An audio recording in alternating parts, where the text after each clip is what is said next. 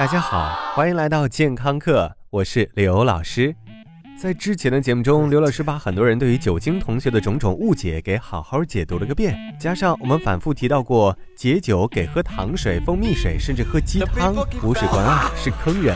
我们好像对于酒有了一种痛彻心扉、了如指掌的亲切感，但刘老师深感还有一种情况我们没有提到过，却又不得不提，那就是睡前的那一杯真的好吗？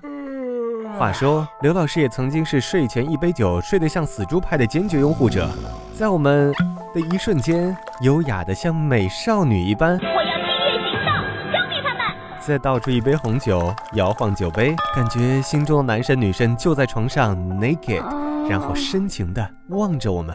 呃，什么？你只想好好睡一觉？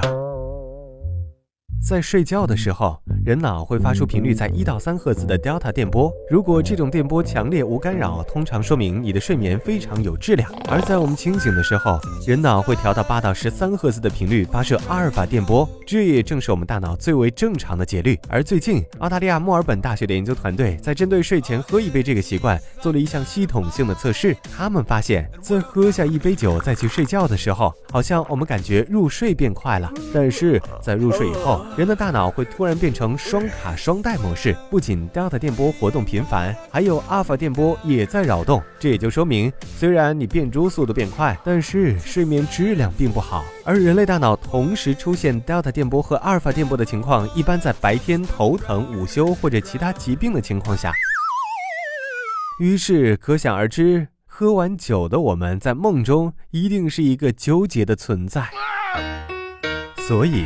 科学有力的证明，在睡前喝一杯，虽然能让我们快几分钟入睡，但是换来的是下降的睡眠质量，而且这样的效果是会累积的。如果你确实偶尔想装一装，或者要扮演贵妇体验，可以来一杯。但是长期把睡前喝一杯当做美容和养生妙招，那真就是得不偿失啊！绝不允许把女孩的宝贵时间当成玩具。老师，睡前喝酒还有什么坏处吗？啊，对。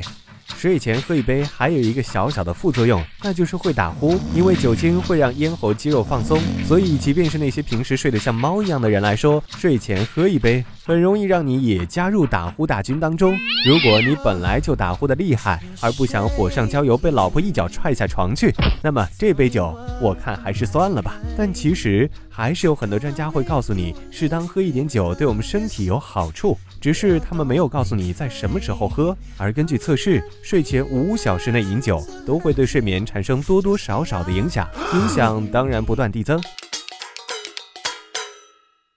说到酒的种类，有一种酒看起来比居委会大妈还要善良可亲，那就是葡萄酒。对于葡萄酒，科学家们在二十年前曾经进行过很多次、覆盖达几百万个样本的研究。当时的研究发现，综合各种因素下来，少量喝葡萄酒的人心血管发病率和死亡率确实比不喝酒的人少一点。但是请注意，这里的综合因素并不只有红酒的作用。于是，专家们开始像皇上选秀一般，企图找到一个合理的解释，安在葡萄酒上。有些人说是抗氧化剂引起的，有些人说是增加了优质胆固醇。但是这两种都没有完全临床证实。这时，刘老师又要拿数字说话了。每天喝二十克酒精，也就是大约一百一十七克红酒的人，患心血管疾病的风险低百分之二十左右，但患口腔癌和咽癌的风险增加百分之八十，食道癌增加百分之三十五，乳腺癌增加百分之二十五，肝硬化几率增加一点九倍。要刘老师看来，酒嘛，想喝再喝，不必作为天山童姥的住院秘方一样给自己和家人普及。我们还是要做一个感性又理性的酒友。感谢收听，回见。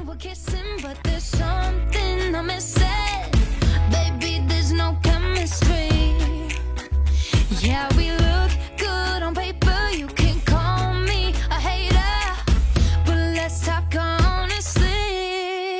记得有句话叫做“春蚕到死丝方尽，蜡炬成灰泪始干”。原来这句话就是形容您的。老师，请收下我的膝盖。滚滚滚滚！谁要你的膝盖？刘老师要的是打赏。嗯，喜马拉雅开通打赏功能了。如果你喜欢刘老师，喜欢刘老师的声音、刘老师的才华、刘老师的美貌，或者你就喜欢健康课这渐渐的酸爽，就猛击打赏按钮，给刘老师加血加血加血。对了，别忘了关注健康课官方微信平台，更多内容，更多精彩，回见。最重要的就是要银子赏下去。